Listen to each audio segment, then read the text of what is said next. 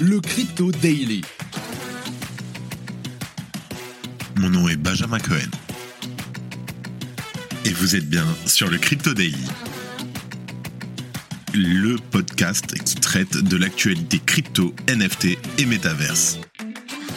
Dans vos oreilles, chaque jour, du lundi au vendredi. Salut, j'espère que tu vas bien. On se retrouve tout de suite pour un nouveau résumé de l'actualité sur le Crypto Daily. Et mauvaise nouvelle, c'est le dernier de la semaine.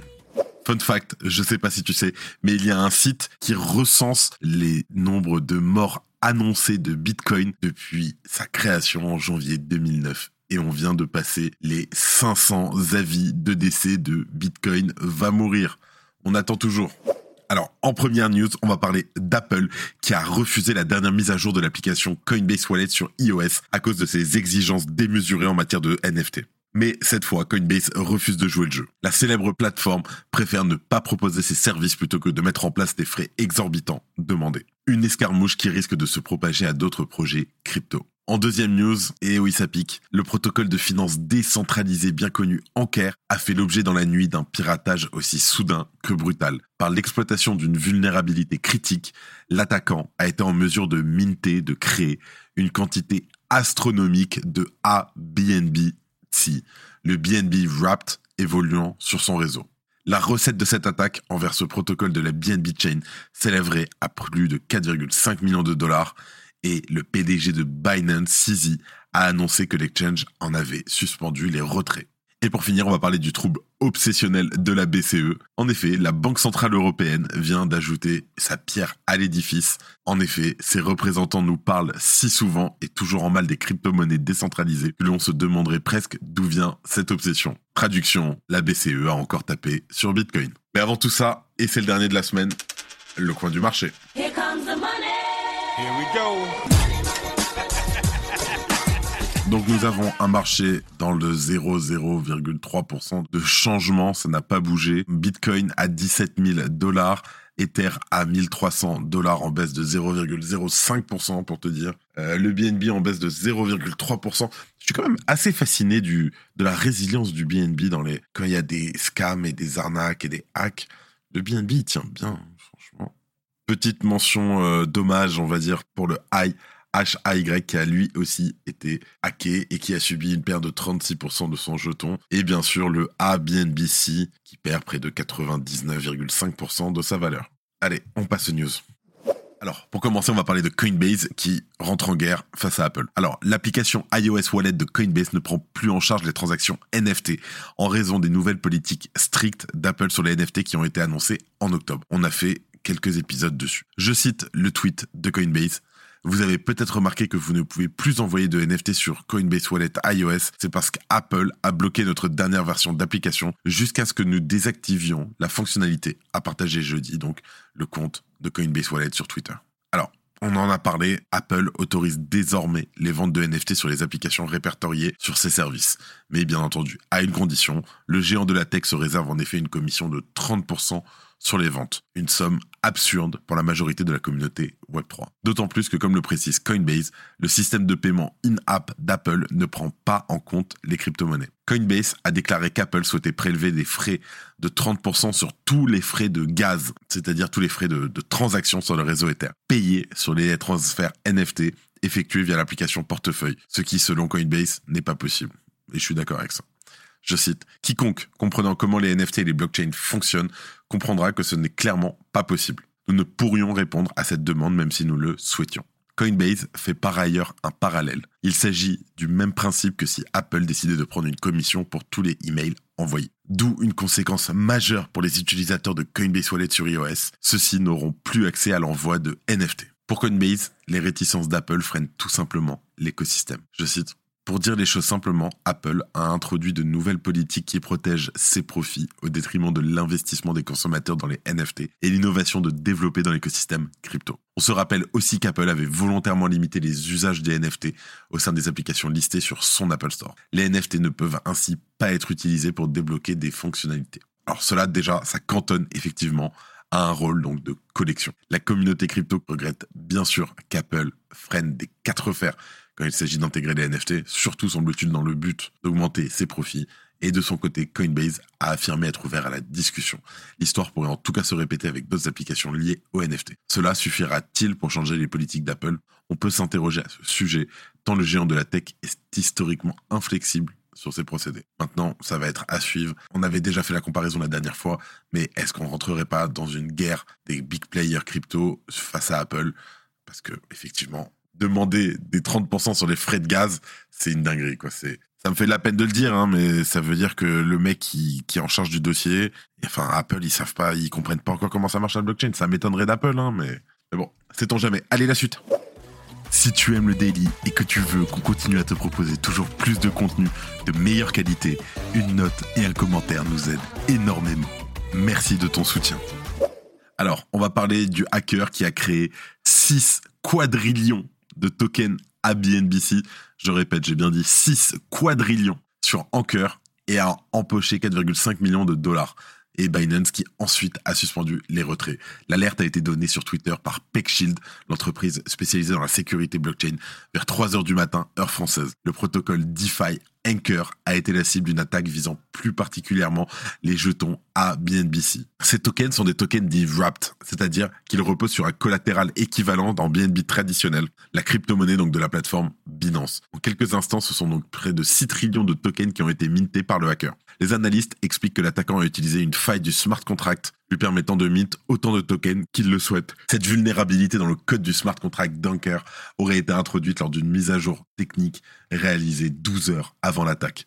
C'est une quantité astronomiquement supérieure au collatéral réellement détenu par le protocole Anker et même d'ailleurs à celui du nombre total de tokens BNB en circulation, environ 165 millions.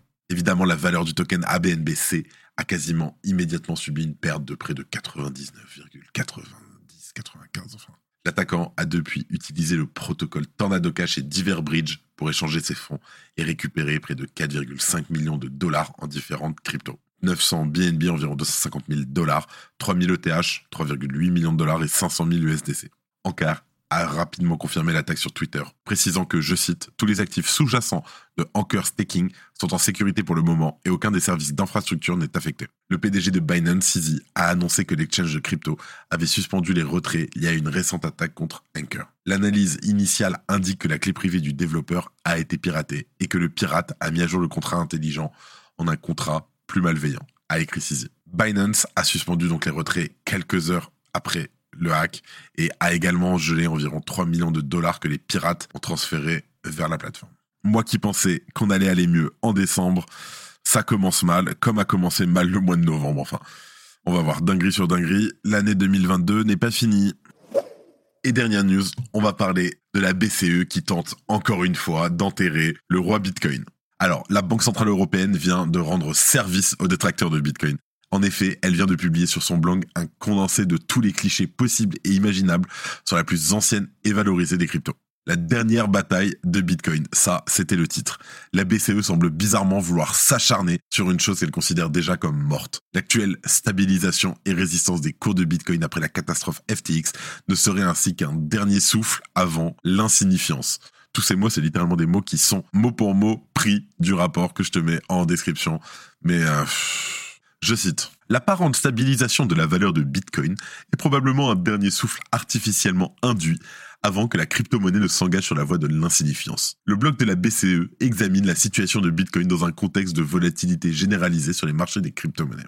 Ils ont utilisé le terme la dernière bataille. Moi, j'ai envie de dire la dernière bataille avant la victoire de Bitcoin peut-être? En tout cas, quand on voit l'inflation à deux chiffres de la zone euro, on se demande si la monnaie unique ne va pas avoir de gros problèmes avant l'invention de Satoshi Nakamoto. Surtout qu'on rappellera que la présidente de la BCE, Christine Lagarde, n'a pas vu venir cette inflation. Et elle a utilisé le terme d'ailleurs sorti de nulle part. Premier reproche cité, Bitcoin serait rarement utilisé pour des transactions légales.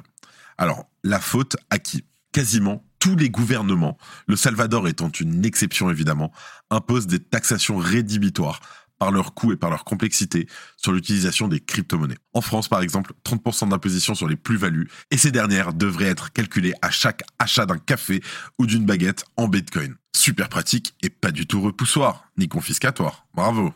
Je le dis au cas où, hein, mais c'est du sarcasme. Autre cliché, Bitcoin est un pollueur sans précédent. Alors, tirer sur la corde écologique fait toujours vendre. Et j'ai décidé de ne pas perdre de temps ici à répondre encore une fois à cette idée reçue, les preuves de son utilité bien supérieure à sa pollution exagérée ayant maintes fois été abordées. En plus de cela, il faut quand même signaler que la BCE a un sacré train de retard. En effet, prédire la mort de Bitcoin est à la mode au moment des pics sur ses cours. Lors des bull runs de 2017, 124 morts et 2021, 47 morts. C'est à chaque fois qu'il y a eu un article citant la mort de Bitcoin. Chose intéressante, l'intensité de ces fins annoncées est généralement au plus bas quand un bottom stable est justement atteint sur les prix de Bitcoin. Même l'explosion de FTX n'a pas su remotiver les prédictions mortelles pour Bitcoin, évidemment, et heureusement que la BCE là pour ça. Mais tirer sur l'ambulance n'est pas un problème pour la Banque Centrale Européenne dès lors qu'il s'agit de Bitcoin. Après tout, c'est son privilège exclusif de battre la monnaie et de faire tourner la planche à billets surtout, qui est menacée ici par la plus vénérable des cryptos. Pourtant, si Bitcoin est promis à disparaître, pourquoi Christine Lagarde souhaite-t-elle déjà un règlement MICA 2 alors que le premier règlement MICA ne rentrera pas en application avant 2024 Bitcoin et ses semblables décentralisés devraient être morts bien avant donc dans la logique de la BCE. Allez, trêve de plaisanterie, on passe aux news en bref. L'UE organise un gala dans le métaverse à 387 000 euros et ce gars-là a cartonné. N'importe quoi. En effet, nous avons eu cinq personnes présentes à ce gala. Donc, je t'explique. Le département des aides humanitaires de la Commission européenne a proposé un gala cette semaine pour présenter son nouvel univers virtuel, mais ce dernier n'a attiré quasiment personne. Et les critiques ont pointé le coût exorbitant de cette opération de communication. Franchement, 387 000 euros. Alors, petite news, pansement au cœur.